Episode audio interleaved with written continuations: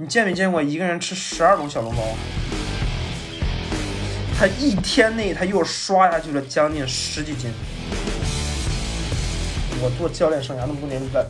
我挣最多的钱，我单月能达到三万到四万。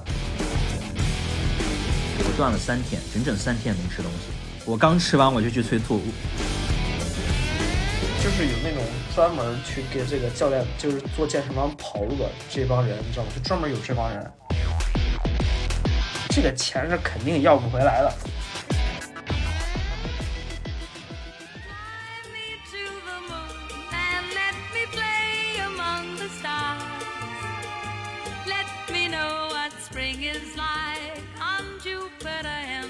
Hello，大家好，这里是原味电波，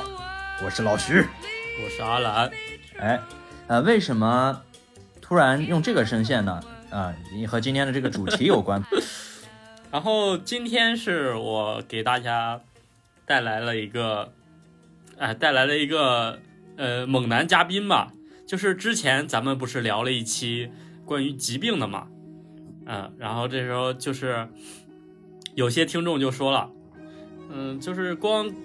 就好像说我们聊疾病，好像有点散播一点那种那种负面的呀，就是就就是开年开年以来去。去做这样的一期节目就有点负面嘛，稍微偏负面性一点。嗯，所以说今天哎，就是咱们圆圆这个，呃，有些听众这个这位先生这个这个愿望，我们今天请来一个健身的健身猛男常青老师，常青老师给大家打个招呼。大家好，大家好。叫长，我叫叶长青。你这个声音，你这个声音虚的他妈的根本不像一个健身教练，好吧？大家好，大家好，我叫长青，浑厚一点，浑厚。大家好，我叫长青。长 青老师是一个从业大概几年了？嗯，我我是从六七年吧，我是从一六年开始到现在。其实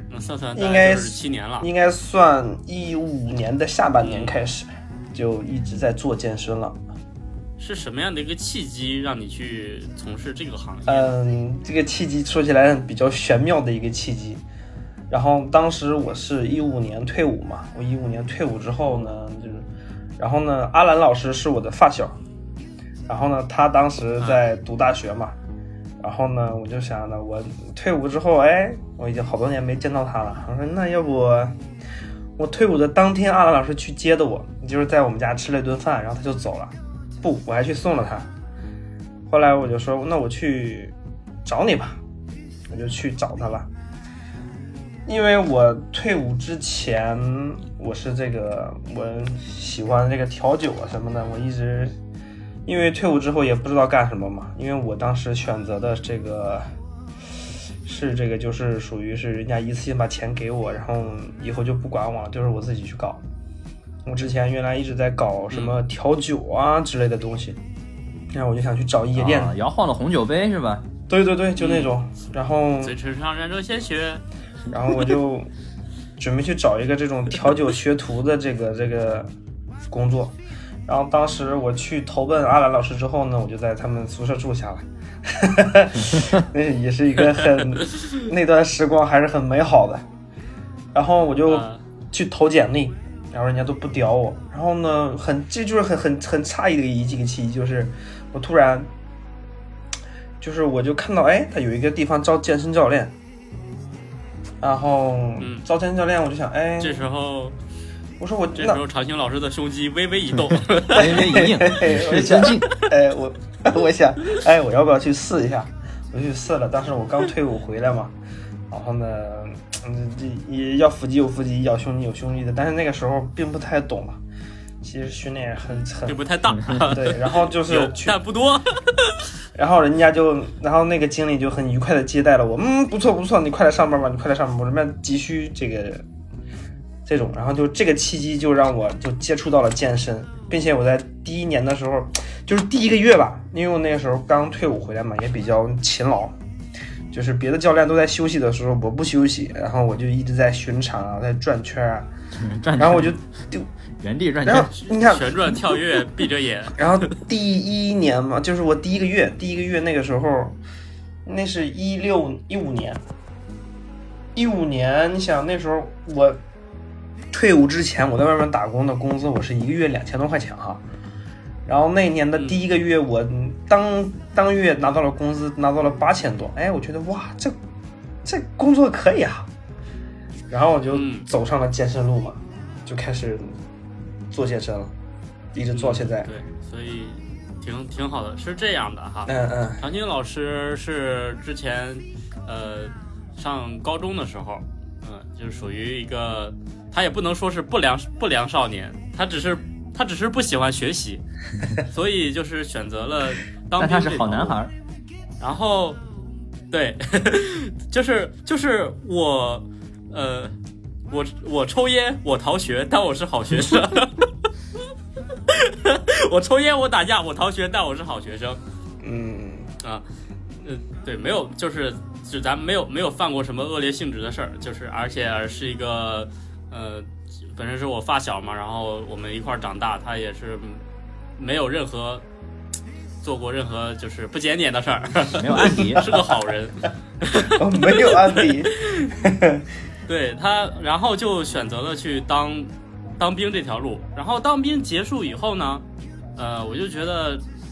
长青老师可能需要，因为在部队呃大概三年吧，两三年吧，两年，两年，对，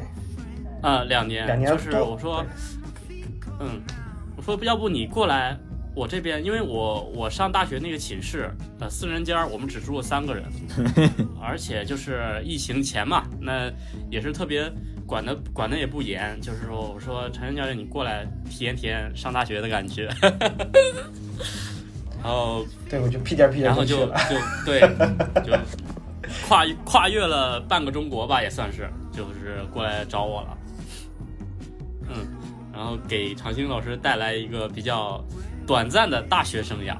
半年吧，还是比较还是比较美满所。以，所以长青老师住在你们寝室是平时干什么呢？如果你们出去上课，平时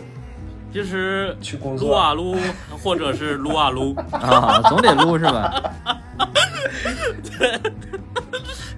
要么就是拿着我的电脑撸啊撸，要不就是拿着我的电脑撸啊撸，就是这样的一个状态吧。精神和肉体一定要有一啊个是强大。我哦，我不扯这些别的，所以今天过来请常英老师，就是想给大家做一个呃那个健身的，或者是跟健康减肥的这种相关的一个科普啊。首先，我们就是可以呃让常英老师给我们分享一些健身的干货，比如说呃，我特别想让常常英老师告诉一些没有说健专门健过身、减过肥的一些人，就是让他们重新去认识一下自己的身体，比如说，呃，我们的饮食结构啊，这是些东西腿，这是我手们的，这是腰。呃，对，对，我们的这些肌肉代谢呀，是怎么去摄入和和支出这个卡路里的这种这种方式？我想让柴岩老师科学的去给我们科普一下，这样。嗯，行，可以可以，我就简单的讲一下吧。嗯，这个其实健身这个东西没有你们想象的那么难。我从来我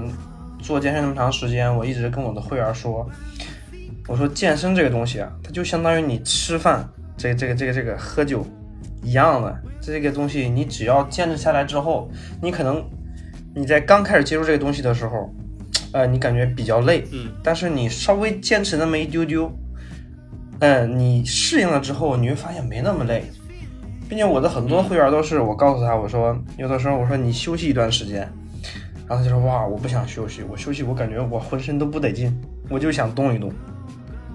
嗯，就是会健身会上瘾，这个时候真的会上瘾的，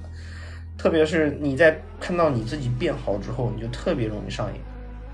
但是这个，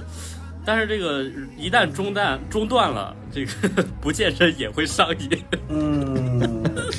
呃，的确是这样的。嗯、呃，我这么给你讲一下，你看健身其实你很多人为什么健身坚持不下来，是因为第一个他他对自己的这个目标定的太高了，并且他对自己的身体没有一个绝对的认识。其实我现在的一个我现在的一个观点就是，健身一定要融于你的这个日常的生活。然后就像很多嗯新的教练，比如说，呃，就是你去健身房之后，你经常会说，哇，他们都，我一健身，如果我开始减肥，我要增肌什么的，他们就要吃鸡水煮鸡胸肉，我要吃水煮水煮菜，然后呢，米饭得按克称，之类等等的，这不能吃，那不能吃。其实并不是这样的，咱们大众健身的话，比如说你想要增肌啊或者减脂，正常的就是以大众的角度来讲的话，你不去做备赛呀，或者你不需要拿去一些一些成绩啊，这个东西你是要根据你的生活要融合的。你可以做一些饮食上结构的调节，而不是说，哎，我给你一个食谱，你就按这样吃。什么早上一杯咖啡啊，什么中午吃多少多少克的鸡胸肉啊，然后多少克的米饭呀、然后晚上又吃什么？没有人能坚持得下来，就是正常人来讲这种很难坚持下来。这种太极端了。对对，对对对，所以我的理念就是你该吃吃，该喝喝，对不对？但是呢，你通过健身之后，你把你的这个人的身体的基础代谢提高之后，然后你就你就可以慢慢的瘦下去。可能我跟你们讲这个基础代谢，可能很多人都没有这个概念。我给你们打一个很很很很就是比较比较有意思的一个比方啊，健身呢，你这个人呢，就相当于一辆车，你明白吗？然后呢，你吃的东西相当于你在这个车里加的油。我要 GTR。嗯，嗯对你是一辆 GTR，但是你的发动机现在可能是一点五自吸的，能明白吗？嗯然后，但是你每天你都会加油、加油、加油，然后你这个车呢比较智能，你的油每天都会加，呃，加的多了之后，它就会从你的油箱里换算成另一种功能，就是变成咱们的脂肪来储存起来以备用。然后你在做一些训练的时候，比如说你啊，你要开始减肥，你要开始跑步了，一般人都是说啊，跑步对不对？少吃点。然后呢，就开始跑步啊、走路啊、跳绳啊之类的。那这个东西的话，就相当于你上了高速，你去把车开出去跑了，嗯，然后这个基础代谢就相当于咱们的发动机，也就相当于咱们的肌肉，你明白吗？就是你的肌肉越多，你的基础代谢越高，你的发动机的功率就会越大。它越大的话，它会会不会越耗油？对不对？嗯你就比如说你现在是一点五一点五自吸，然后呢所以，说我们就我们基础代谢就是，还是说养肌肉是最关键的一个对对对对对对对。并且养肌肉，它肌肉没有那么好养，你需要持续性的去走。它不是说你今天练完，它明天就有了，并不是，可能是你练了一个月之后，他下个月才会有，能明白吗？它是需要长时间的这个就是为很多，这个可以跟很多一些呃没有健过身的一些女性去科普一下，就是因因为有很多女生，她们说感觉自己去畏惧去撸铁，哦，她们觉得撸铁以后可能会啊我胳膊变粗了，对对对我我那个很很多那我对。我那个腿腿变粗了，但其实真的没有，就是健过身的，你知道养肌肉这件事儿，长增肌这个事儿实在是太非常难的。哎，所以那个有些有些女生她说什么自己跑步不跑步是因为跑步以后发现腿变粗了，那这个是什么？这是水肿吗？呃，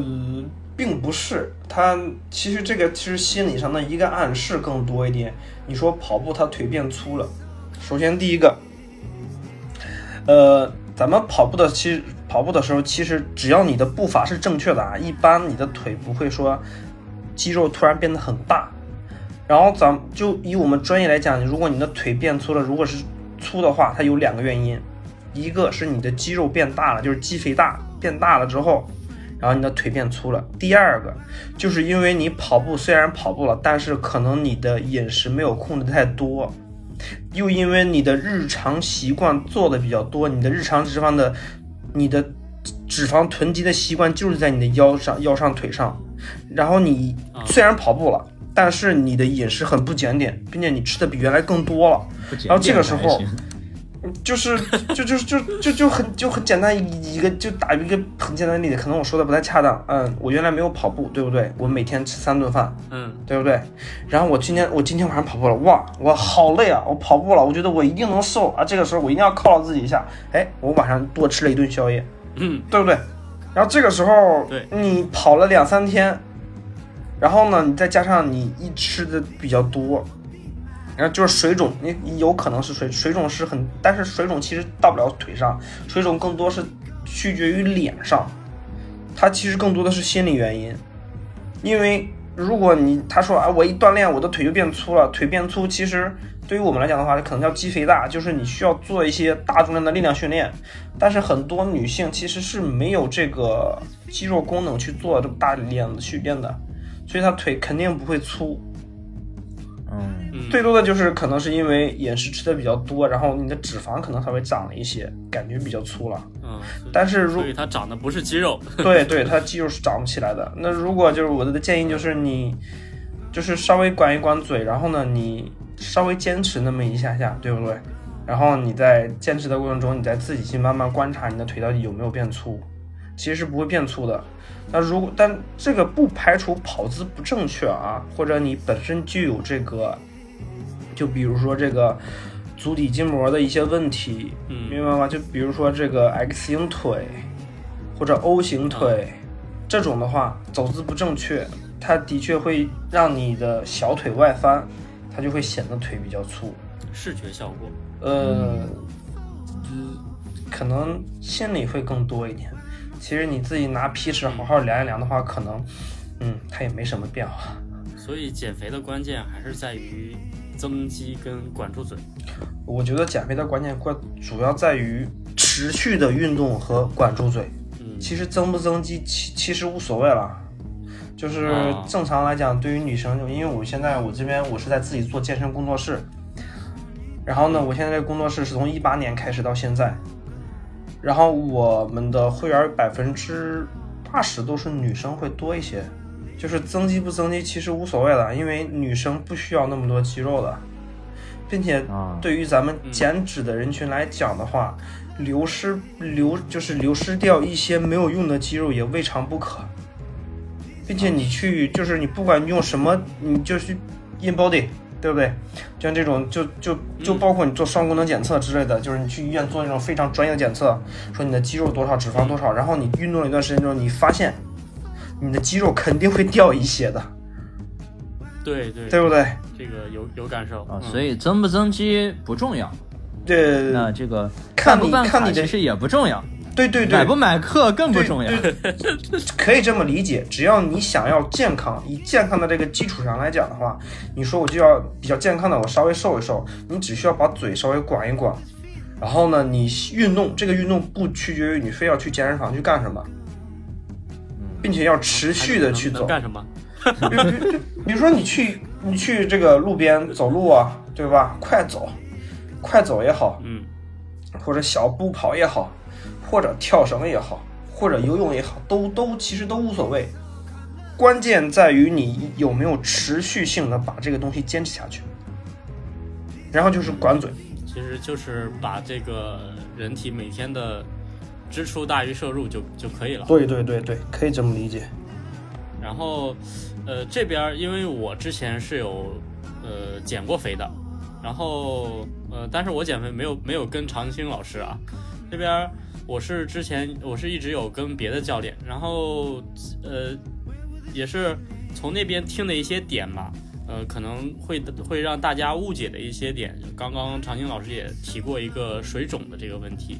我发现身边很多不健身的人，他们都会认为水肿是因为喝水多了，然后水肿。嗯啊，这么我之前，我之前是是是之前我的健身教练是说水肿它主要是，呃，你的钠摄入多了，也就是你吃盐吃盐吃的多了，吃盐吃多了，对，吃吃吃的太咸了，然后啊盐就是钠嘛，是的，是的，钠摄入多以后就会导导致水肿，所以有些人他们不太不太懂的话，就是水肿我就不喝水了。但是，呃，我当时水肿以后，我的教练给我的做法是让我疯狂的多喝疯水。狂的喝水，对，对，多喝水。他们呃很多人觉得，哎，我今那我今天晚上我可不能喝水了，但是实际上是应该多喝水，然后多去排尿，是的把，身体中的钠去排出来，是的，是的，是的。这样才会避免第二天接着去水肿。你一说这个，我这节食的回忆又攻击我。的确是非常有效的一个方法，并且还有一个就是，你如果水肿的话，你去做大量的有氧、出汗，然后排尿，嗯，就是这就这就是嗯只有这就是个，把身体的一些盐分给排出对对对，来就对了。是的，是的。嗯，那常青老师这边有没有什么比较正确规律的减肥方式？就是我们平常在家就能就能做，哎，不用怎么去健身房。包括吃的饮食上面有没有什么一些呃推荐嘛？嗯，这么讲，你看啊，首先先说运动，对吧？你如果想要减，咱就只说减来讲的话，咱们现在人大多都住的楼房，对不对？对你就每天，哎，你就抽一个时间，最好是早上起来空腹啊，你去稍微爬一爬楼梯，只往上爬不往下走，爬上去坐电梯下来，爬上去坐电梯下来，你可以每天刚开始从一趟慢慢变成两趟，然后从你的体适能、你的心肺功能高了之后，可以变成三趟甚至四趟，这都是看你自己。这是最基础的一个方法。然后呢，饮食做到什么呢？先控制量，知道吧？嗯，就是你，先控量，就是哦，先我先不是说上来就干那么、嗯，对对对对，那那那那么难吃的东西。对 不要，就是你首先先控制量，什么量呢？就是本身我这顿饭我能吃十分饱，哎，那我就这次就就先吃七分饱，好不好？或者先吃八分饱。原来我吃一碗饭，现在我吃半碗饭，先把量控制了。然后第二个，区别于你的这个种类，认识你食物的种类。食物种类无非就几种，第一个蛋白质，第二个脂肪，第三个碳水。然后呢，首先咱们要控的第一个点其实就是碳水，但不能控制太严格，知道吧？碳水包括什么呢？嗯包括咱们日常的面条啊、饼啊、馒头啊、米饭啊，其实就是主食。就是主食，对主食类的，包括根茎类的，像土豆、红薯，这都算。哎，根茎类算是碳水哈。对，它是碳水，所以说你你很简单一个道理就是你先控量，然后呢认识认清食物之后，然后尽量避免什么，就避免一点，避免油炸，明白吧？尽量避免油炸就好了，就 OK。然后，然后其他的烹饪方式都可以是吗？九转大肠吗？其实烹饪方式也还好了，就是关键你只要看你吃的食物的种类，避免糖油混合物就行了。就是碳水的话，这是一方面，更重要的还有一个点，其实就是不要吃糕点、甜点之类的，这个东西是尽，量我这种甜食爱好者真的很难受这一点。但是你一点也不胖啊。嗨，嗯，不胖，其实这个人不胖不代表身体没有脂肪，知道吧？内脂它有的时候它是不会在这个这个是你不会显示在身上太多的。就我就就就就按我今天我今天有一个朋会员就跟我说，他的侄子啊，他的小侄子才十三岁，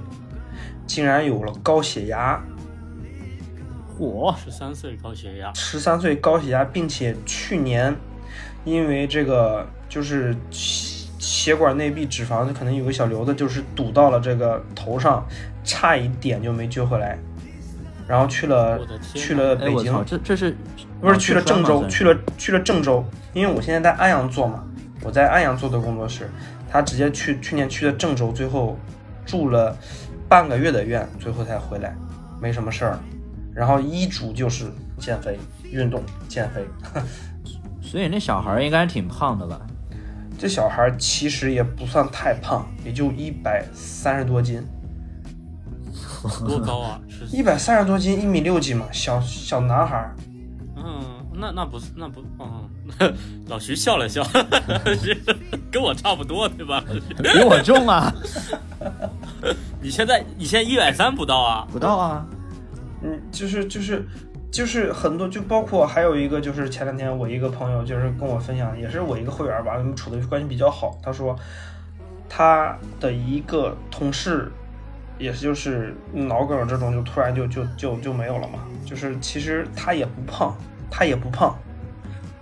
但是这个东西有的时候你的内脏脂肪它是在你的内脏里的。这些人的一个特点就是可能小肚子稍微胖一点，但是身上的肌脂肪倒没有这么多。但是可能他的下渗到血管内壁之后，你也不知道他有可能就堵到哪里了，堵到心脏那就是心脏搭桥啊，就是心脏支架。嗯，堵到脑子里那就是血栓。教练，你别说了，我害怕了。我们我害怕了。你越说减减内脏脂肪，这真的是对于我们对对特别特别对于我们。这个年龄段人来说，已经开必须得是作为一个必修课了。我觉得就是对，其实减内脏脂肪很很简单，你只需要做有氧训练就好了。有氧训练意义就是泛指时间稍微长一点、心率稍微稳定一些的长时间训练。你可以选择快走、爬楼梯，呃。就是游泳什么的都都都都可以的，只要你能接受得内。嗯，快走是最好的一个选择，你稍微走一走，对不对？日常溜达溜达，但是你要把时间稍微延长一点就好，因为首先消耗的其实就是咱们的内脏脂肪，咱们内脏脂肪比较容易消耗，是比较容易消耗的，只不过它需要时间，并不是说我一动它就掉了，一动它就并不是，可能可能呃你现在动的时间就是你刚开始动，它每天就掉零点一点点。就是百分之一，然后慢慢的你持续了 持续了三十天，然后它升级了，然后它每天就可能到百分之三，然后你又持续了一个月，然后它就可能每次就百分之五，然后慢慢慢慢慢慢的就会越来越少，越来越来越少。关键是持续性很关键。嗯，明白。嗯，还是要坚持，这就是一个持久战嘛。对对，因为健身它就是一个持久的东西，并且养成一个良好的心态。很多的会员，我的很多的我接触的很多会员都是因为心态不好，然后就是崩了。我要急于求成，我要搞一个什么东西，但是他的身体又又反而又承受不了那么强度的训练，然后就心态就崩掉了。嗯，其实我觉得一个呃，就是平均值，一个身体作为平均值的人，我觉得没有基本上不可能说一次性就把肥减的那么完美。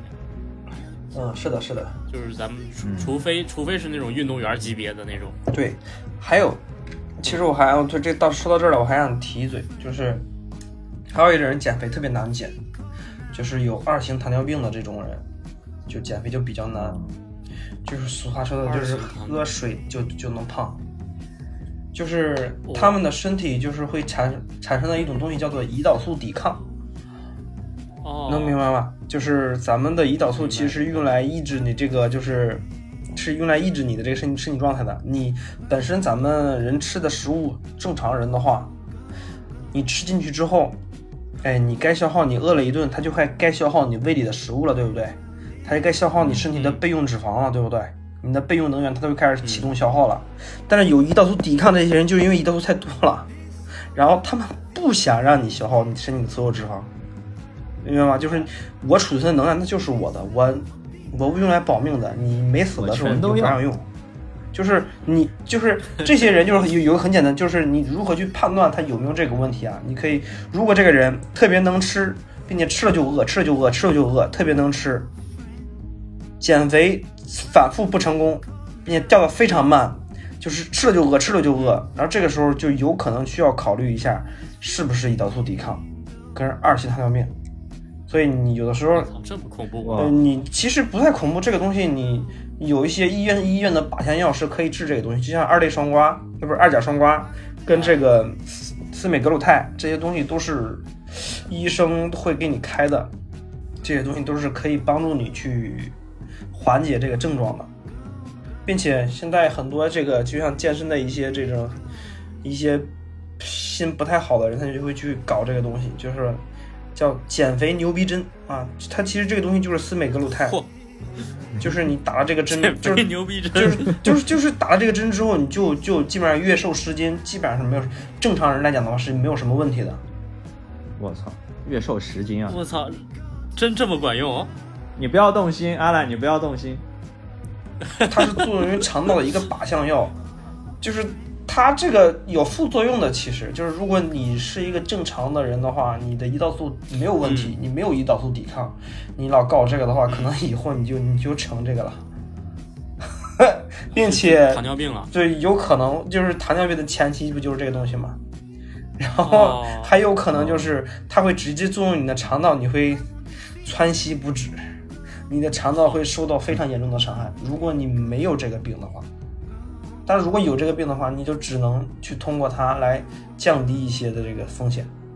就是就就就是就是它会降低你的这个，它会控制你的胰岛素摄入嘛，你的胰岛素的这个繁殖就是不会让你的胰岛素长那么高。所以所以大家一定要科学减，对对对对对，每天减一点点，或者是哪怕咱们就是动了，可能它也没有减，咱们也得坚持下去，对。不要说去找这种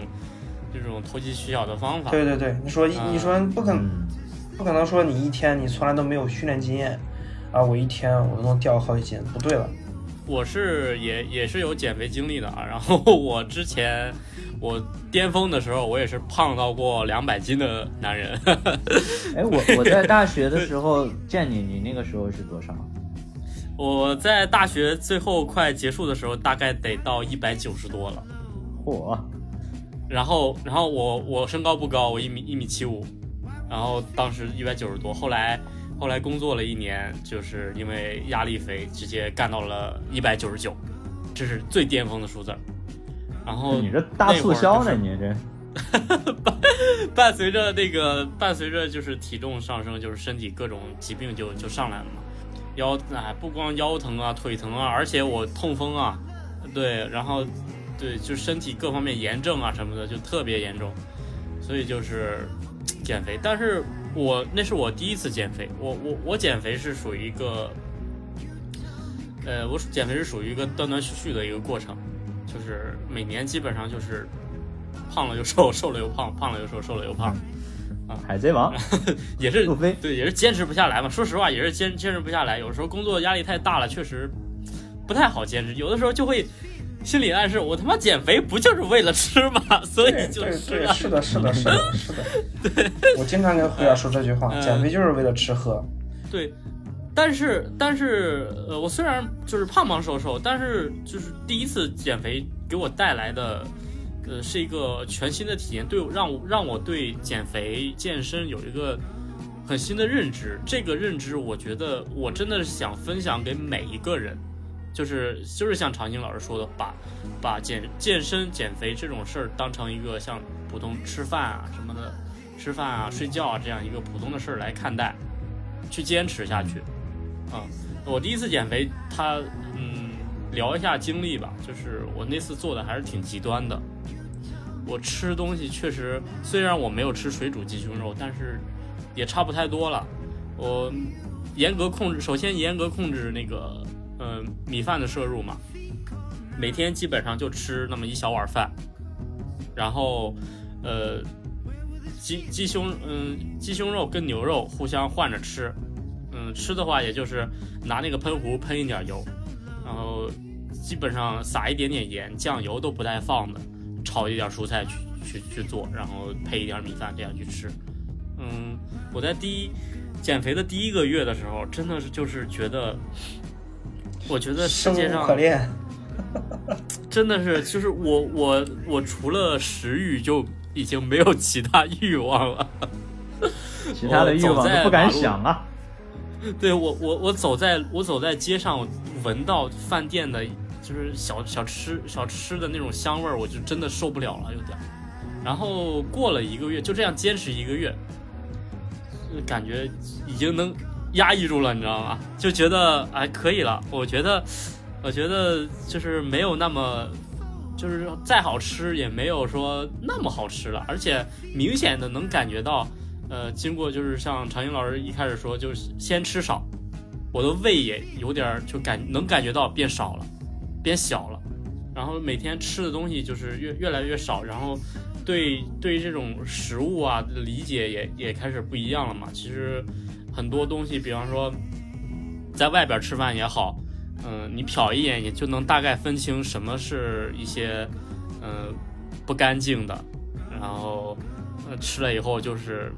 脏增肌啊，就是这种东西，就是能够把食物分成碳水啊什么，还有蛋白质啊这种四大类的这种东西，嗯、一眼也能看出来我该吃什么跟不该吃什么。我觉得就是这是我第一次减肥给我带来的一个很正正面的一个影响，学习到很多东西。嗯，对，挺好的。但是你那时候毅力还是挺挺好的。嗯对，那时候我大概三个月瘦了三三个半年吧，我持续了半年。嗯我我练我在健身房练了三个月，后来是自己又持续就是，嗯、因为因为有有规划自己的饮食嘛，然后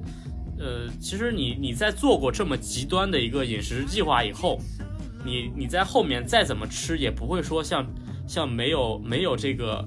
没有这个经历之前的那种放肆感了。对对对对对，你会有一根线，对。你的心里会对，我会有一一根线，我心里边会有一一根对，不不，我只要这个是我越过那个想让大家都了解的一个事儿。就没有什么问题。对其实呃是这样，那会儿我半年大概是减了四十斤，很厉害，很厉害，很厉害。嗯，但是后来就是还是说工作压力嘛，嗯，确实有的时候就是想吃，特别是到了冬天，对对对，有的时候真的是想吃，没办法，让孩子吃，让他吃，冬天吃火锅啊，晚夏天撸串儿，这就是很正常。包括嗯喝酒、酒局，我的很多会员，他会告诉我，那我喝酒怎么办？我说喝酒你该去喝去喝，然后你尽量你选择酒的话，你尽量喝啤酒就好了，尽量不要喝白酒，白酒不容易排出来。你喝啤酒的话，还有几率去纪律去补救，对不对？你啊，然后这个教练又说了一句：“来，我给你调酒啊，摇晃的红酒杯。对我经我也我说实话，我经常我刚我今天还跟辉儿约了下星期去喝酒。那洋酒呢？洋酒尽量洋酒尽量也不要吧，因为洋酒它都是饮料会更多一点，糖会更多一点。其实哦为什么说喝啤酒呢？很简单一个道理，你你我不知道你们有没有，如果你是在减肥的话，你如果是一个减重患减重的话，你喝酒你会去量体重，你发现你喝完酒之后，你嗯最最最速过后喝啤酒，你第二天的话，你会发现你的体重都会降一些，它并不会涨，你知道吗？减肥的时候有很很多时候都是这样，就是，嗯，也不是说瓶颈期瓶颈期啊，我我就是说吃一个放纵餐，嗯，就是有的时候练着练着，然后有一天，嗯、被叫去就是部门聚餐呀、吃个火锅，那第二天反而轻了很多。我跟你说一下其中的原理啊，很简单一个道理，就是你在经过很很干净的一段饮食之后呢，对不对？然后这个时候呢，你的肠道油脂也变少了，你的摄入也变少了，这个时候你其实你本身的基础代谢也会相应的降低，明白吧？嗯，然后这个时候突然你有一天你吃了一顿大餐，这个时候你好久不吃的碳水啊，包括油脂啊，它都冲进了你的肠道，然后呢，在你身体走一圈之后，你你你的你的做工突然就被拉高了，并且你还可能之前是便秘，你上不了厕所，然后你吃完这一顿之后，嗯哎，你发现上厕所也非常舒服了。然后就，然后你一发现第二天你的体重也掉了，很正常。我的很多会员，特别是我现在很多会员，就是就是我给他们制定的训练计划跟饮食计划，制定到一段时间之后，我就会告诉他，哎，你这段时间你停几天，或者你今天你你去吃什么，你这几天不用练，你就去吃，这几天你放纵的去吃就好了。吃完之后你告诉我体重就好了。基本上第二天就是哇，教练，我靠，我瘦了，我一下就瘦了三斤。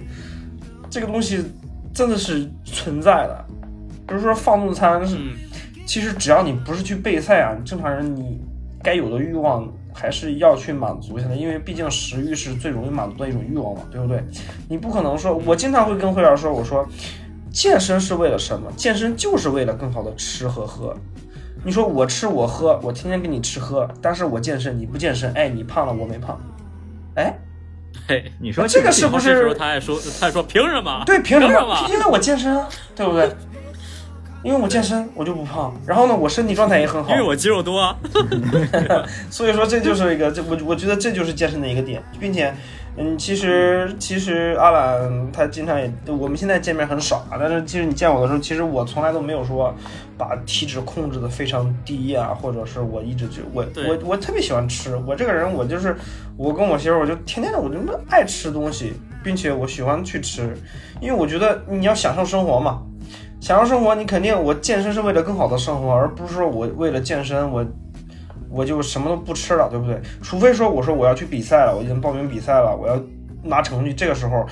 作为这个时候就变成一个竞技类的东西了，那这个时候我就要去努力的控制我饮食，然后我把你的我的体脂降低啊，把我把我的这个肌肉线条的刻画刻画出来呀，对吧？我的维度哪儿不好，我需要去调整啊，我就要去做这些了。但正常来讲，只要我不去，比如我不我不我不去这个做一些健体健美的比赛，哎，那这个时候我正常来讲的话，我该吃吃该喝喝，正常的会员也是一样，会员因为你不可能要求你的所有会员。就像阿兰老师那么说的，那一个月其实很痛苦的。你可以问他，他其实很痛苦的，甚至你经常这样，你经常这样的话，你会没有朋友的，对不对？不可能说差不多吧？你你因为你不可不可能你一直都这样吃，对不对？对不对？你约你约你好几次，但是你不出来，肯定那就不约你了呗。所以说，正常的来讲的话，你需要把你的饮食。计划安排的稍微贴合实际一些，然后在你的基就是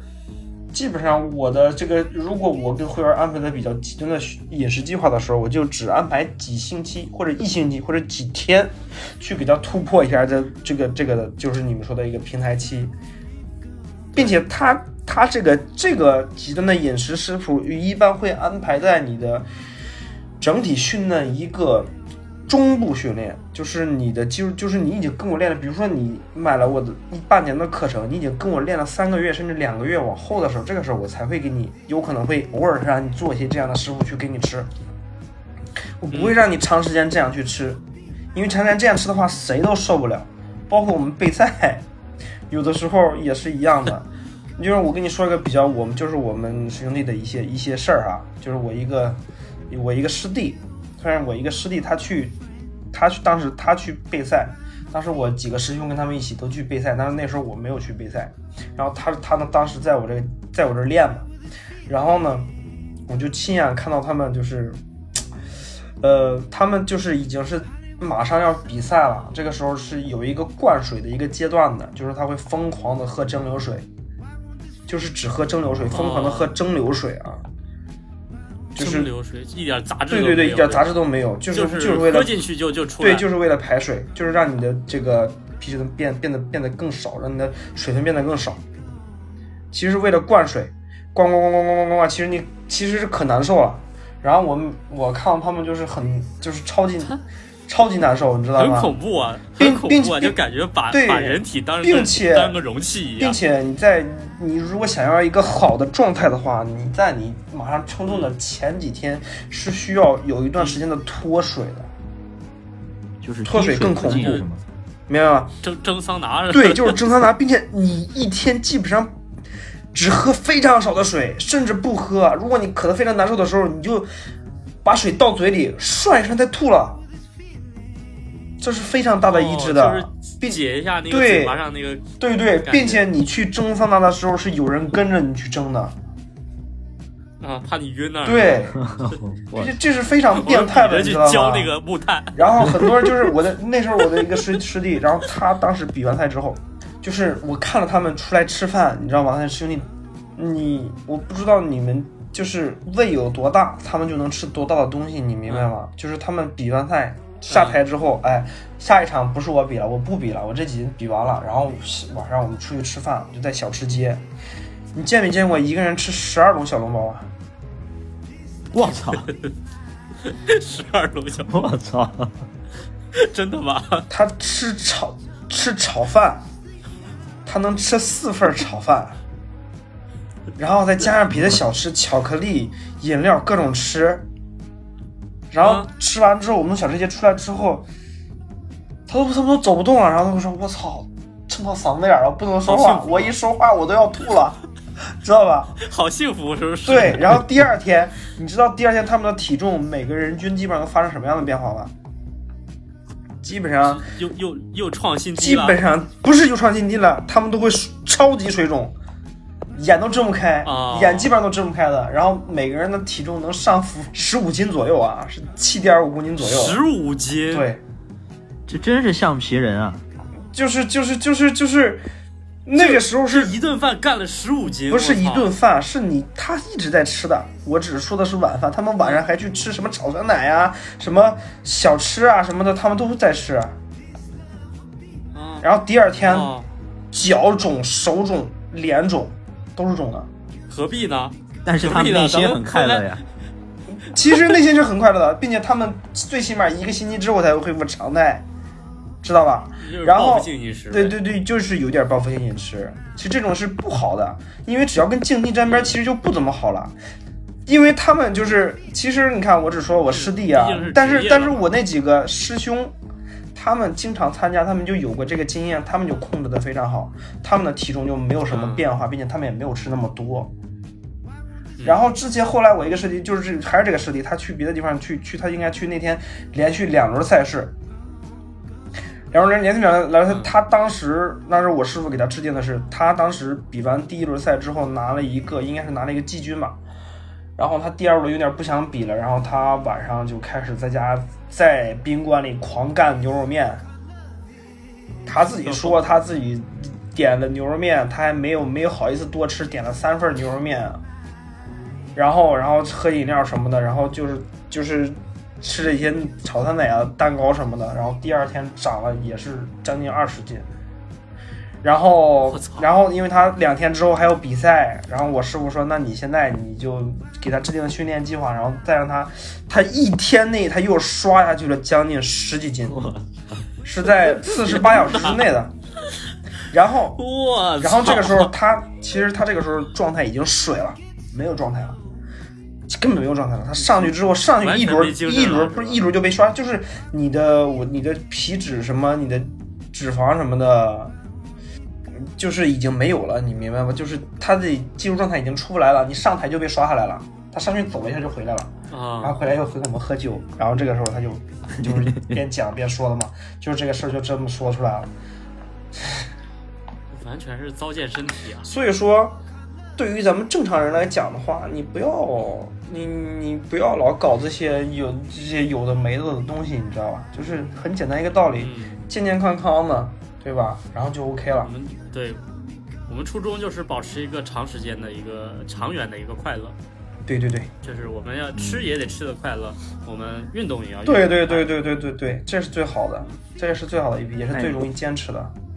对，就是我听你们前面说那个减肥哈，嗯我就是阿兰，你说你之前减肥那个很极端，你听完我的你就知道我什么叫极端了。就是因为我是一个不健身的人，我到现在也没有想过去嗯健身房，因为我对撸铁着实目前还没有什么兴趣。呃，然后嗯我因为我从小到大都没怎么胖过，然后呃，我第一次比较明显发胖是我大学期间有，因为我大学期间一直在演话剧，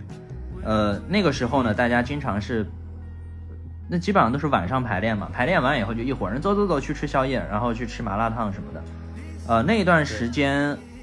就是我那个戏演完，然后大家又经常出去聚，那段时间我胖了一些。那个时候是室友告诉我说：“哎，你最近是不是胖了？”然后那段时间我就跑了跑步，然后就瘦回去了。那个时候其实我大学期间其实没有特别明显的变化，我最明显的变化是在毕业以后。我毕业以后，呃，参加工作，半年时间，只是半年，我重了三十斤，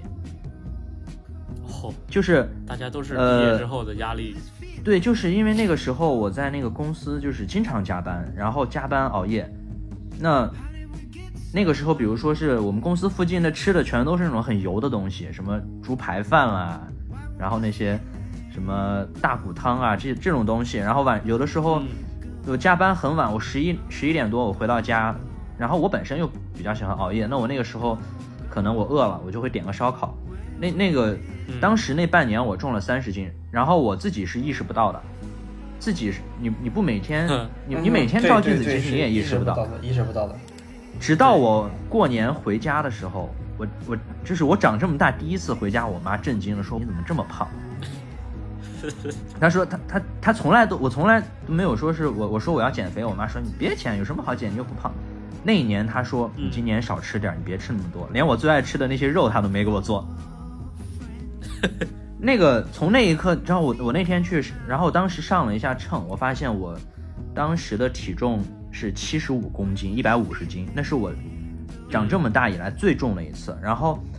嗯呃，然后我就开始我我就开始减肥。那我的减肥其实是就是我现在说的是一个反面教材啊，就是，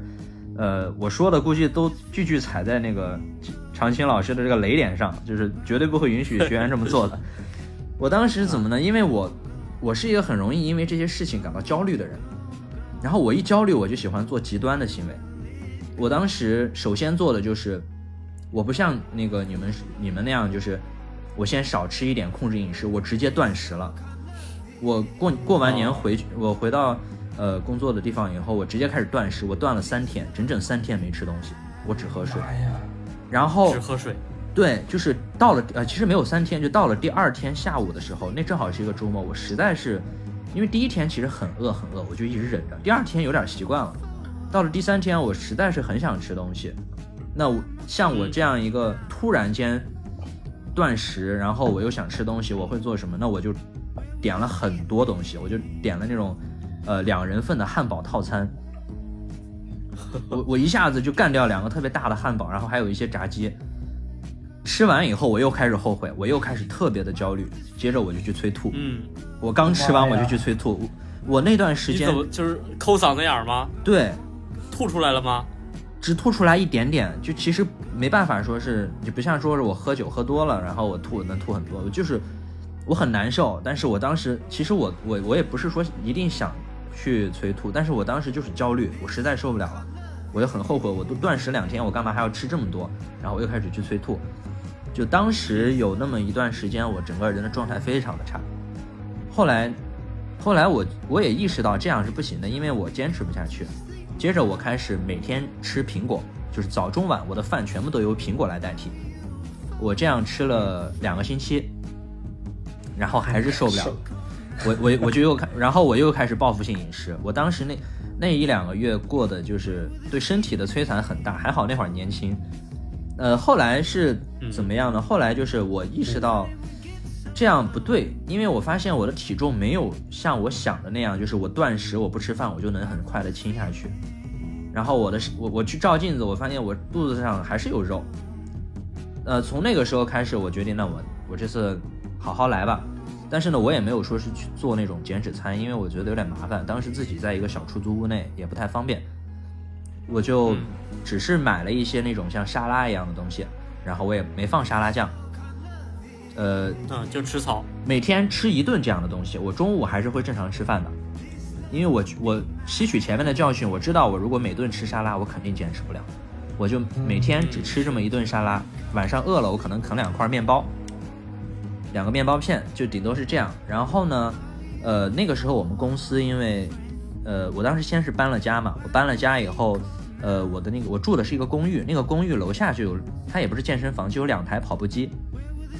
我每天都去跑步，我每天一定会跑够多长时间。然后，呃，我们公当时我们那个公司呢，每周星期五都会有一个羽毛球的团建，两个小时，我在那个场上就是上蹿下跳两个小时不停下来。后来，后来呢，我就是慢慢的就变成了我想吃什么我就吃，我想吃炸鸡我会点一份，我想吃什么呃猪脚饭我就吃，只不过我戒掉了夜宵，就是我到现在为止我嗯。不会吃夜宵了，除非是我晚饭吃的比较晚，但是我是肯定不吃夜宵。然后，呃那段时间就是每天坚持运动，然后吃饭方面我从来不忌口，就该大鱼大肉我想吃我就吃了，但是我后来发现我的体我的体重掉的非常快，而且。嗯，对对对，变变稳定了。那个时候我最轻的时候，也是我当时状觉得状态最好，因为那时候离职了嘛，啊，离职了那段时间，每天运动，然后该吃吃该喝喝。我当时回到我的一个最好的体重，但当时是五十七公斤，哇，其实可能有点轻了。也也也是也是够瘦了。比较轻，的确。对我当时，所以我当时我说我说我那三十斤，我基本上真正开始减，就是一个健康的方式运动什么的，我只用了可能一两个月，其实很快就下来了。对对对，嗯其实对对，讲到这的话，引人你再去讲一下这个东西，其实很简单，就是其实减肥啊，不是你想减就能减的，而是你的身体觉得你的这个生活状态，它需要调整到什么样的一个阶段，它就会去调整你一个生涯阶段。就比如说你之前的一些暴食啊什么之类的，这个时候你的身体其实他在想，就是你承受不住不是他是在想，比如说你断食的时候，哇，这个时候你的身体，他其实他自己在想，我靠，外面闹饥荒了，知道吧？闹饥荒了，吃吃不上饭了，对对对，我就开启保护机制了，我就尽量不让东西去消耗，我就把我的能源降低到最低，启动身体就身体就启动一个节能的一个模式了，对吧？然后你那个时候其实你是生活非常没有精神，然后呢什么也提不起兴趣，对不对？对，嗯，嗯，然后你慢慢的你就变成这样了，然后但是你在猛吃的时候，他就觉得哇来饭了，得救了，我就要疯狂的囤积能量，为下就为下一次抵御这个饥荒做准备。心想我这次成功了，我没有被饿死，我要保证我的这个宿主的这个身体是能够存活的，我就要疯狂的囤积。然后你是这样翻来覆去，翻来覆去，然后你的体重肯定是不会有什么变化的。但是你说你到后来之后，你看你不怎么控制饮食了，但是你会去运动，对不对？那这个时候，你的身体会感觉，哎，我反正我的摄入我是每天定量的摄入，我基本上都也饿不到，对不对？然后这个时候我突然发现，哎，我的宿主好像开始运动了呢。他运动之后发现他这的机能不够，那的机能不够，这的机能也不够。比如说你的大腿没有什么力量，或者手臂没有什么力量，然后这个时候他就会开始给你协调一些能量的一个供给，然后他就开始慢慢慢慢的把你的身体能量给给消耗掉了。其实咱们说，就是你运动的时候，其实你的身体消耗的，就比如说咱们的脂肪，咱们都知道啊。我跟你们讲个稍微专业点的知识吧，就是知道咱们的脂肪是怎么被消耗的吗？燃烧，燃烧，燃烧，燃烧，它其实是通过咱们的心脏，它是通过咱们的心脏，咱们心脏跳动到一个某一个点的时候，就是你最大心率的百分之六十五到八十之间。只要你在这个心率的运动的时候，你的脂肪参与做工是比较多的。它是通过呼吸排，它是通过呼吸排出体外的。哦，所以保持就是你运动的时候保持一个较快的心心率，就是呃，不是较快，是以正常的一个燃脂心率区间就行了，不用较快。我告诉你们一个，呃，我我我我告诉你们一个这个算法啊，你们可以都可以去简单算一算，好吧？啊大家做好笔记啊！嗯，二百二减去你的年龄，就是周岁，知道吧？嗯，减去然后减去你的，然后减去你的 静息心率。什么叫静息心率？就是你每天早上醒了之后，你第一次你就是第一次你量的心率。然后这个如果你比较麻烦不想弄的话，你就以你现在不运动的这个心率，暂时作为静息心率去做做计算就好了。嗯，减了它之后，减了年龄，再减了它之后，乘以百分之六十五嗯，然后再然后再加上你的静息心率，哦，这就是你燃脂心率的一个底端。算完之后，基本上就是你现在的一个身体状态。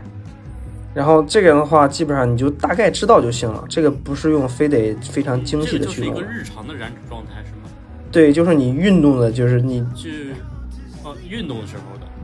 运动的时候，你以它为做一个基础的标准吧，就是你可以做作为标准去稍微衡量一下就行了。所以这个数值是越大越越越不是越大越好。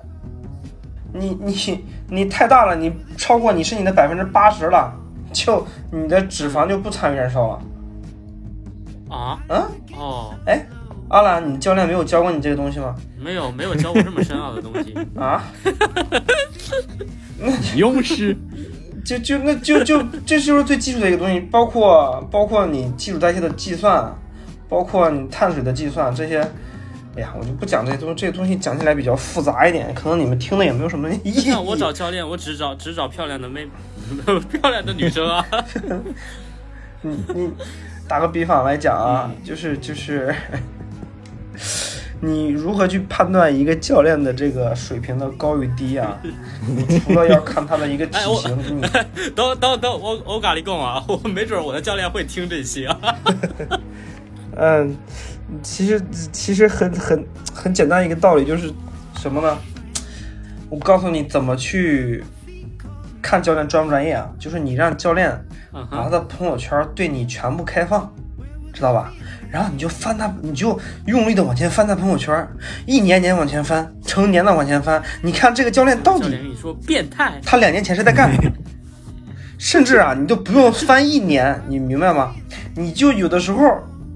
就就就打比方，有的时候你往前翻三四个月，你发现，哎，嗯，这个人之前他是个卖车的，他是个干中介的，嗯啊，然后他可能是他颠勺的，可能是调酒的，他可能是卖保险的，你你能明白吗？对，对，有可能是调酒的，所以说嗯这个是比较直观的一个。还有一个就是他的这个，你要看教练的一些履历了，对不对？包括教练的一些，就是这个教练专不专业，跟他聊天的时候，你能感觉得出来他到底专不专业。怎么说呢？你聊多了，你怎么说？你就比如说你问教练一个问题，对不对？这个教练他会哦当场就给你宇宙的真相是什么？然后第二个呢，对，就直接本本源的东西就告诉你了。那还有一些什么东西呢？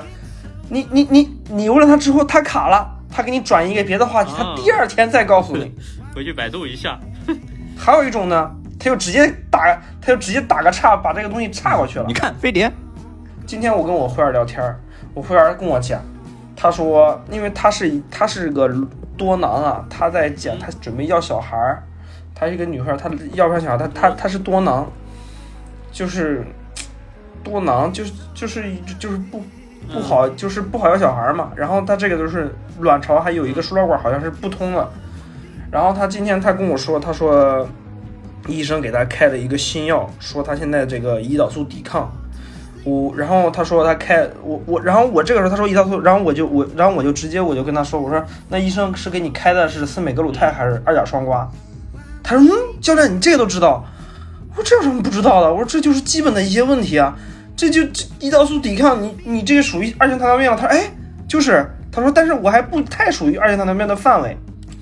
因为它是因为由多囊引起的这个东西，胰岛素抵抗，它不是说是完全符合二型糖尿病的，但是它也是因为胰岛素抵抗。它这个药其实就这几种药。我说以后现在还有一种药还没上市，它就是一个一个这个司美格鲁肽的一个片儿。他说：“我说你这个东西，你既然现在吃二甲双胍了，如果你问问医生，如果能用的话，司美格兰你都可以用一用。这东西对你来说，你既然有胰岛素抵抗的话，你用这个药的话，你会好的更快一点。就比如说这些问题，你问一个新教练，嗯，多半答不上来。这个新教练，他他能他能懵逼不？他完全懵了，对不对？然后还有包括一些比较，因为我现在做的这个东西比较，因为我现在是我我跟我媳妇儿，我们俩做的这个工作室，我们就是，呃，没有没有做课程分类那么细，比如说什么体态调整啊，什么放松课呀、按摩课呀什么的，我们都没有。就是会员有些问题，我们就手把手就直接帮他解决掉了，就很简单一道理。比如说会员说 我落枕了，我都能给他搞好。我放松了一块肌肉群，我就给他搞好了。那，不不拿筋膜枪，筋膜枪太刺激太刺激了，很少拿筋膜枪，就拿手法稍微放松一下就行了。不是因为筋，不是因为筋膜枪，你要用那个小头的话，打完它会有一个小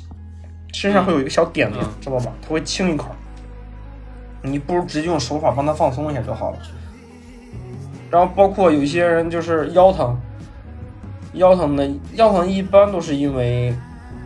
核心身体的稳定性出的原因。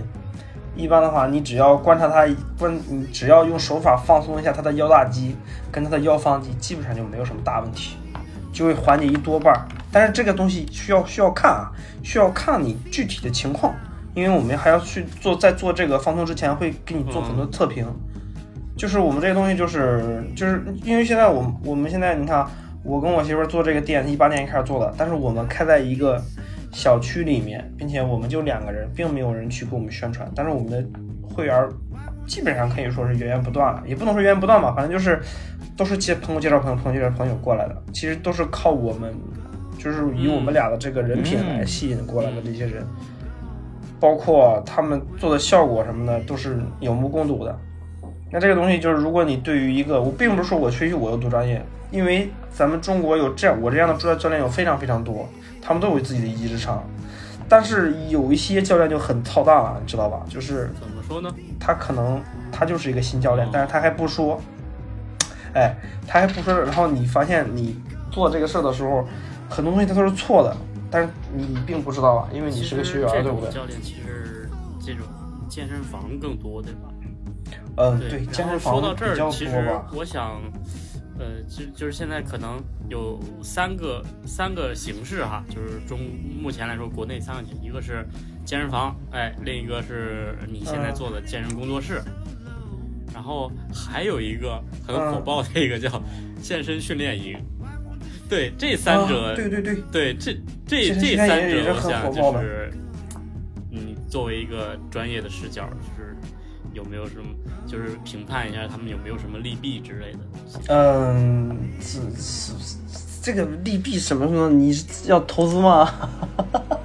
阿兰老师，你要投资吗？就是不不不，啊我我哪有那么牛逼啊？就是他的各个的各个的一个一个一个那个一一个就是对于优势，对不对？对，对于那个优势跟劣势。对，对于我们要要一个嗯普通人去健身或者是减肥，然后去那儿的一个一个优势或者优势优点跟缺点。呃，很呃，我给你们几个建议啊，很简单。首先，你要就近原则，嗯越近越容易坚持。嗯，啊，就近，如果你意志力没那么强，并且你想更专业点的话，你直接去找私教，找一个就是按我的说的方法，你不管去健身房也好，或者私教工作室也好，都可以找到一个就近，找到一个教练就可以了。嗯但是这个训练营啊，嗯这个东西，它它是封闭性的，嗯，知道吧？军事化然后还有有一些是不半封闭的，但是很多都是封闭的。它这个更多的是针对于一些非常大基数的人呃，几上好去、搞这个东西三百、三百斤，什么四百斤，啊，对，就是没有那么大，就比就是一百八一一百八以上那。就是那种有那种减肥节目嘛，什么减肥王，对。对对对。对，对对就那种就那种。那种状态的话，其实他肯定里边也有稍微专业性的教练，但是很多教练都是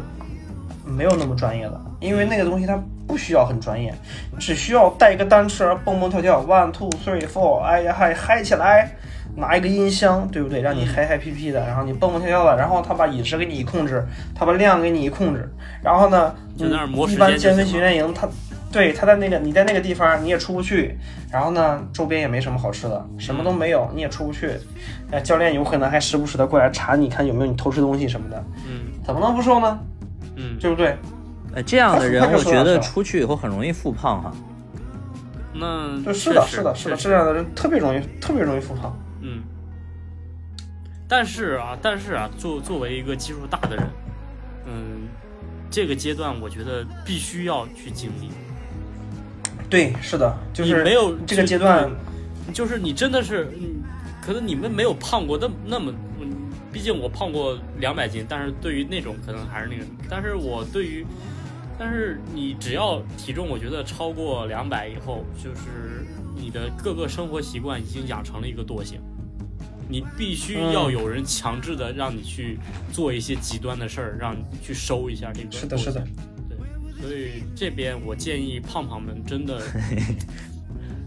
呃，如果说，除非是这样，除非是你胖的很健康，你两百斤了，你照样你各个身体机能你还是很健康，然后你也喜欢你这样的一个体态对，你还可以跑酷，啊，我我。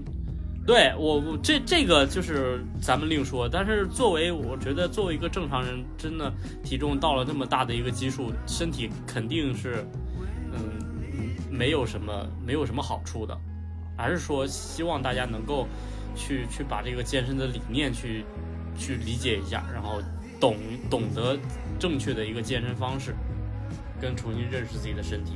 嗯，然后那你的健身工作室是是怎么怎么说呢？啊，健身工健身工作室的话，其实我觉得，嗯，不管是哪个健身工作室啊，他只要敢开健身工作室，肯定里边有一个教练是相当牛逼的，他没有两把刷子，他不敢出来自己单干的。就是这边还是更专业一点。就是我不能说所有的教练里边的所有教练都很专业，因为现在很多健身工作室，它的性质已经不没有那么纯粹了，它只不过变成了一个小型的健身房。但是如果对于这种比较比较就是比较像我们我们只收只做私教的这种这种专业工作工作室，它肯定里边教练还是有两把刷子的。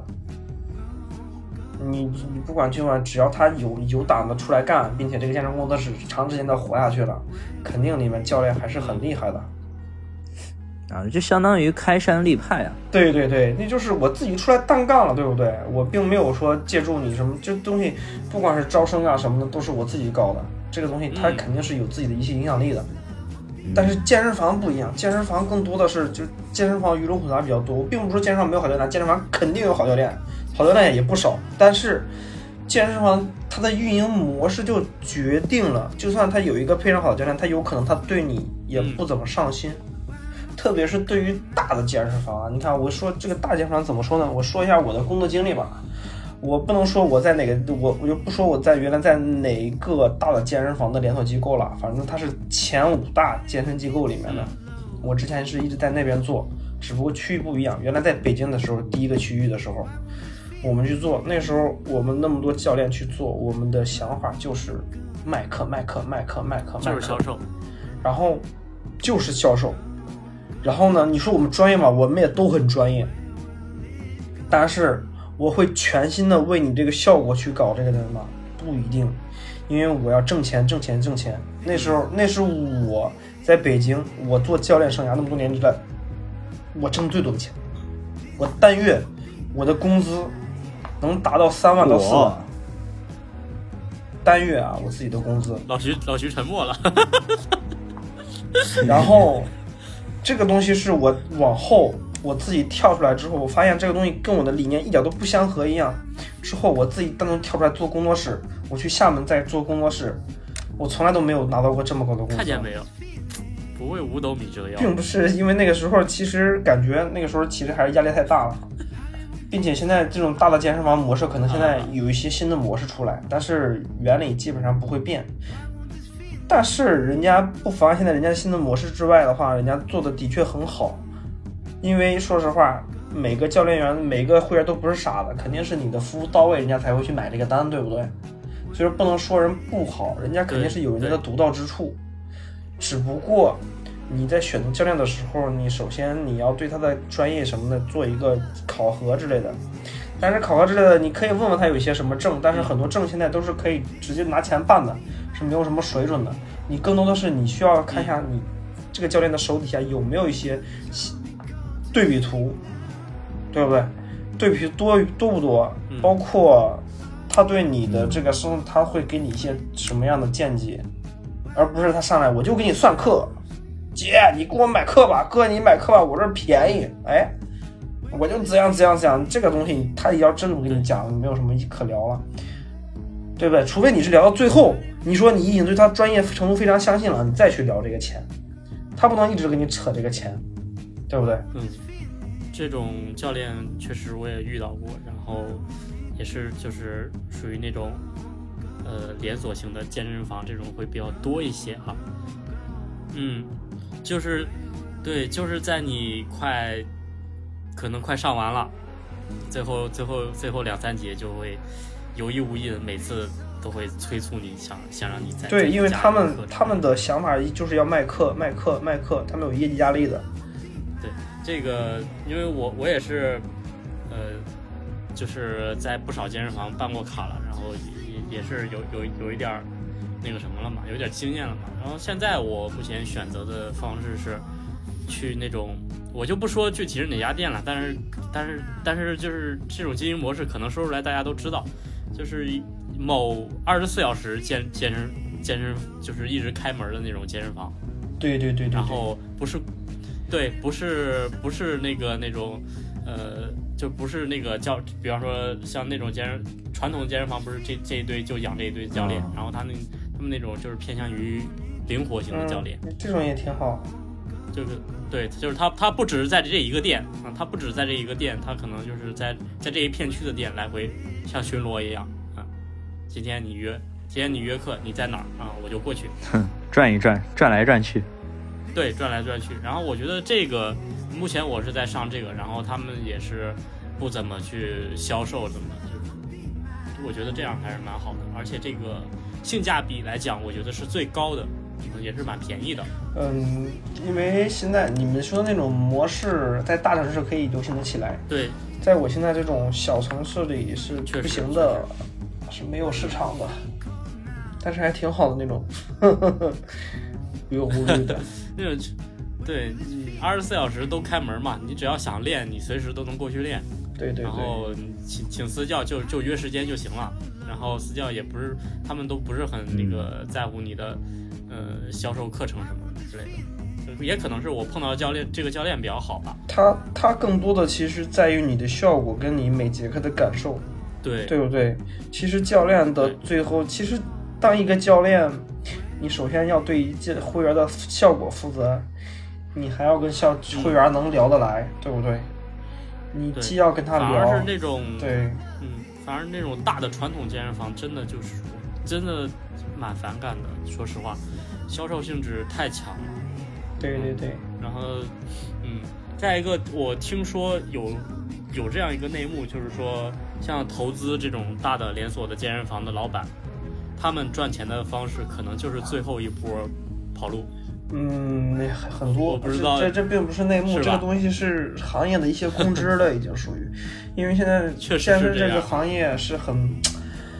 就是就按疫情这几年说吧，就是很正常的一个现象。哎，我干不了了，干不了我就跑路，对不对？我先收一波钱，对，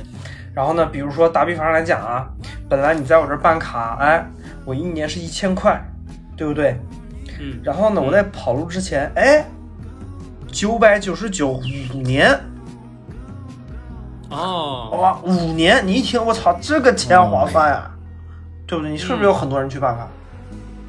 哎，哦，你卡办完之后，突然有这种大优惠，得警惕一点哈。对对对对对对，你就一定要警惕。然后这种大优惠搞完之后，我跟你讲啊，这个这个老板他绝情到什么程度啊？他连员工都不告诉的，员工第二天去上班发现，哎，断水断电了，然后房东出现了，然后这个时候房东还会跟那员工说，哎，你们老板呢？把你们老板叫出来，那欠我房租还没给我呢。得，我靠，员工的工资他都不带发的，你知道吧？人就没有了。然后这个时候一定要谨慎哈。你再去你再去立案，包括你什么立案调查什么的，我跟你讲啊，这个时候其实他的老板都已经做好了，就是有那种专门去给这个教练，就是做健身房跑路的这帮人，你知道吗？就专门有这帮人，哦，就是你最后这个钱你是要跟人分多少之后，然后人家会提前几个月就帮你去运作法人的变更啊，乱七八糟的变更啊，就是反正你是一点问题都没有的。然后呢，基本上对这个钱是肯定要不回来的，知道吧？并且悲催的可能教练包括会籍们，他们的钱也要不回来，所以很多人都会拿去难为教练跟会籍，其实他们也挺惨的，他们的工资可能都压了一一两个月。啊，这个东西真的，所以很多这种传统健身房，他们都说老板是一直不赚钱的，最后就凭着最后一波跑路赚点钱。其实一个正常来讲的话，一个正常的能持续营业的健身房的话，老板是赚钱的，只不过赚的稍微少一点。嗯，更多的开销其实是被这个教练赚走了，但是教练跟这个会籍其实他们赚的都是自己的钱。我卖这么多，我提这么多，对不对？我肯定我是不可能分儿逼不挣啊，是不是？所以说他，所以说这个教练他这个老板他需要付的就是除了员工的各种工资之外，他还要刨去房租乱七八糟的东西，他其实他能落到手里百分之四十就已经非常不错了。嗯，嗯，然后除了这，嗯，目前来说，我们现在传统的呀、现代的呀，这种这种都都有哈。嗯，最近我在嗯某某某红书上刷到一些，刷到一些什么上门私人教练这种东西，这种。这种东西，哎，还想还挺想要尝试一下，这种东西，这种东西是是真的吗？这种东西大城市里可能有吧，有人这个职业的专门做这种，但是我就估计少，很多可能都是擦边儿的，你懂不懂？对这个，我今天还和还和阿懒、大川他们讨论过这个事情，因为我之前从来没有刷到过，在那天我们要聊这个选题之后，我就开始刷到了，然后我真的就特别的好奇，就是，呃，大川的观点呢是这个是挂羊头卖狗肉，就是它涉及到一些对对对对对，涉及到一些怎么说呢，就是不法行为吧，啊，这种什么，嗯。呃，和性相关的东西。但是我的感觉是，我们看了一眼都会这么想，那么这不是反其道而行之了吗？就是我我的猜测，我我更倾向于，我觉得这可能就是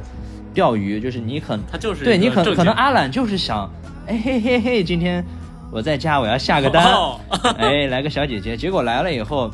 人家就是说，哎，我就是教练啊，就开练吧，然后收了你的钱走人了。然后阿懒就特别的颓，哎呀，这个那说不定，说不定，说不定一会儿一直没有到，然后 感觉上好像到了，但是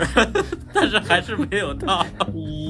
我这个，因为我们并没有了解过这一项，我并不去做过多的这个去聊，但是。这个东西擦边也好，不擦边也好，我觉得这是一种新型的模式，我们都可以去学习跟借鉴。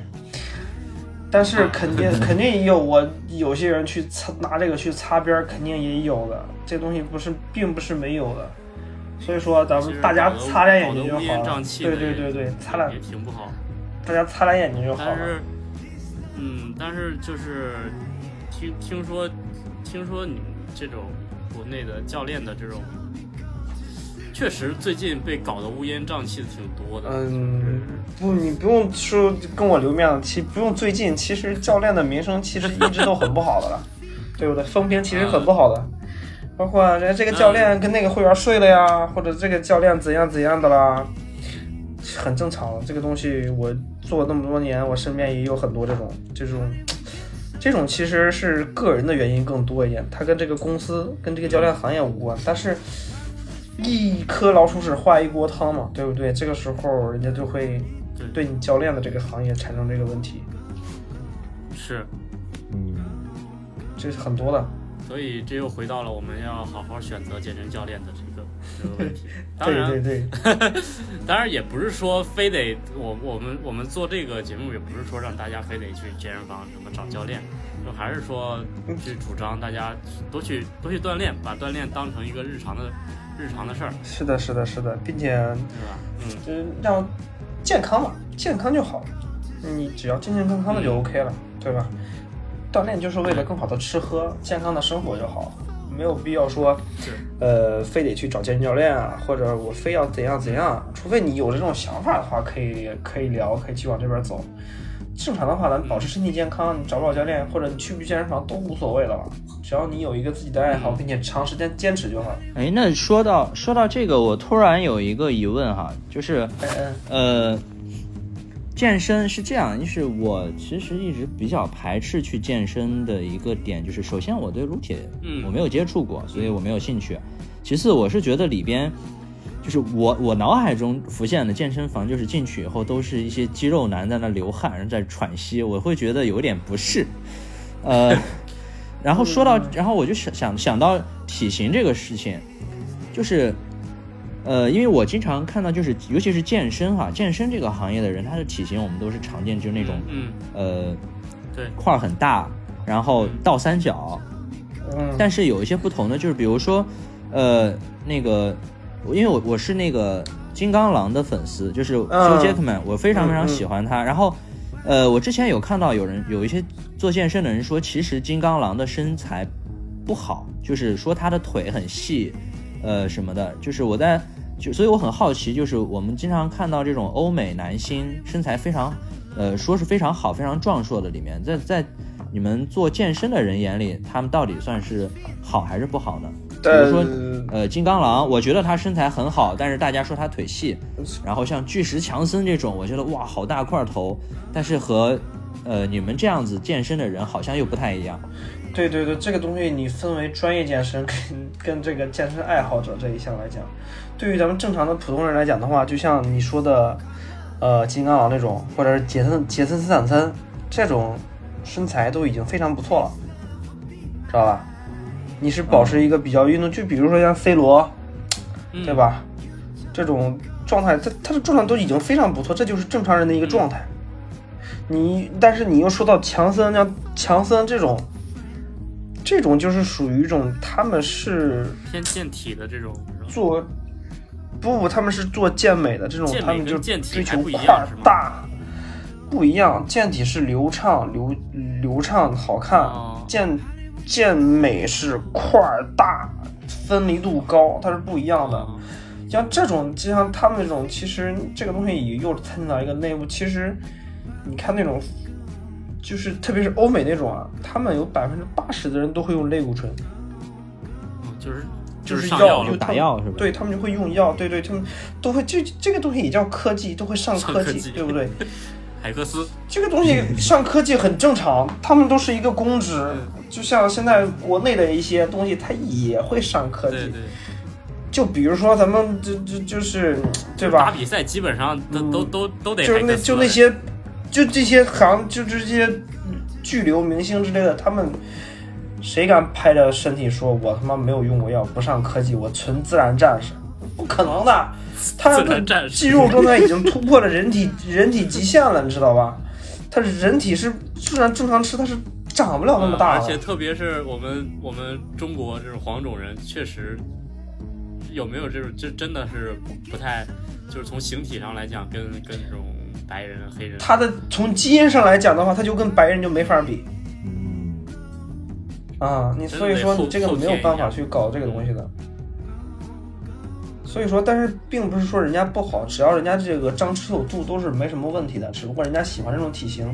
因人而异吧。这种但是如果你想要练到练到那种身材，就像你说你那个金刚狼的身材，其实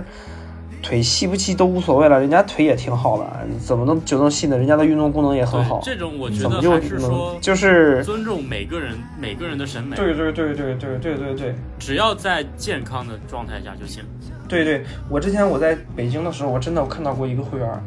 那个时候他真的是不练腿啊，你知道吗？你看到他这个人，他你感觉他这个人非常瘦，他把上衣一脱，哇，他的上肢练的超级牛逼，超级好。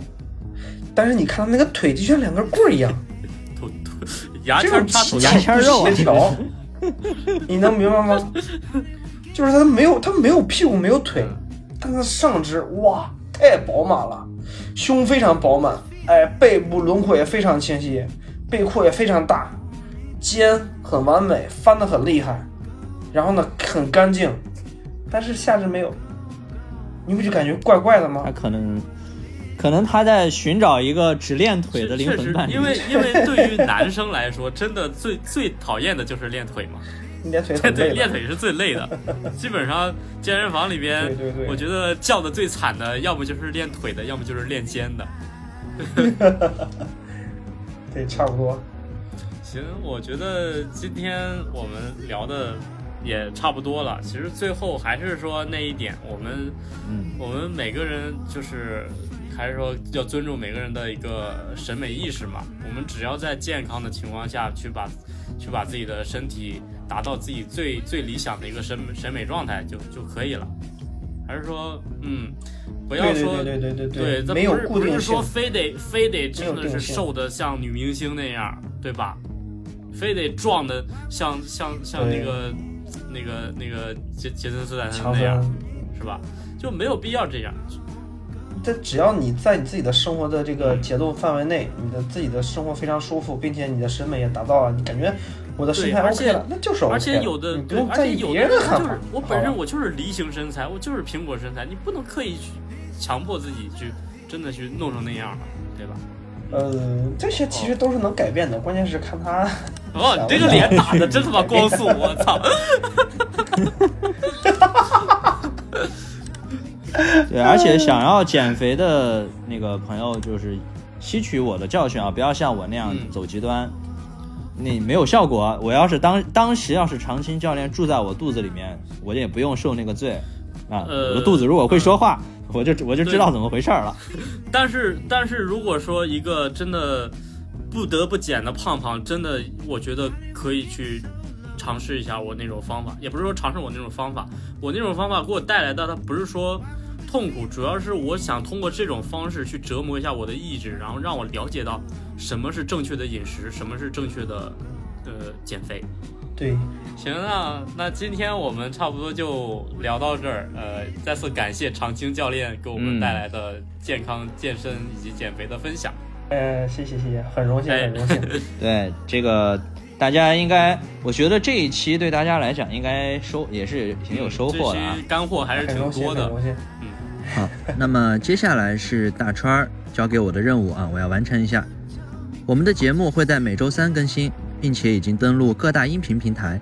想投稿的朋友们，欢迎关注原味电波的公众号，微信搜索“原味电波”就可以了。回复投稿获取投稿邮箱。啊，如果大家对我们的节目感兴趣，欢迎点赞、评论、订阅。我们呢也会在评论区和大家互动交流。啊喜欢的话就大声的说出来，让我们知道你喜欢。多多转对转评这个三连，求求了，不要那么卑微，你窝囊组上大分呢。啊大家多造造声势。造起来，走起来，词儿。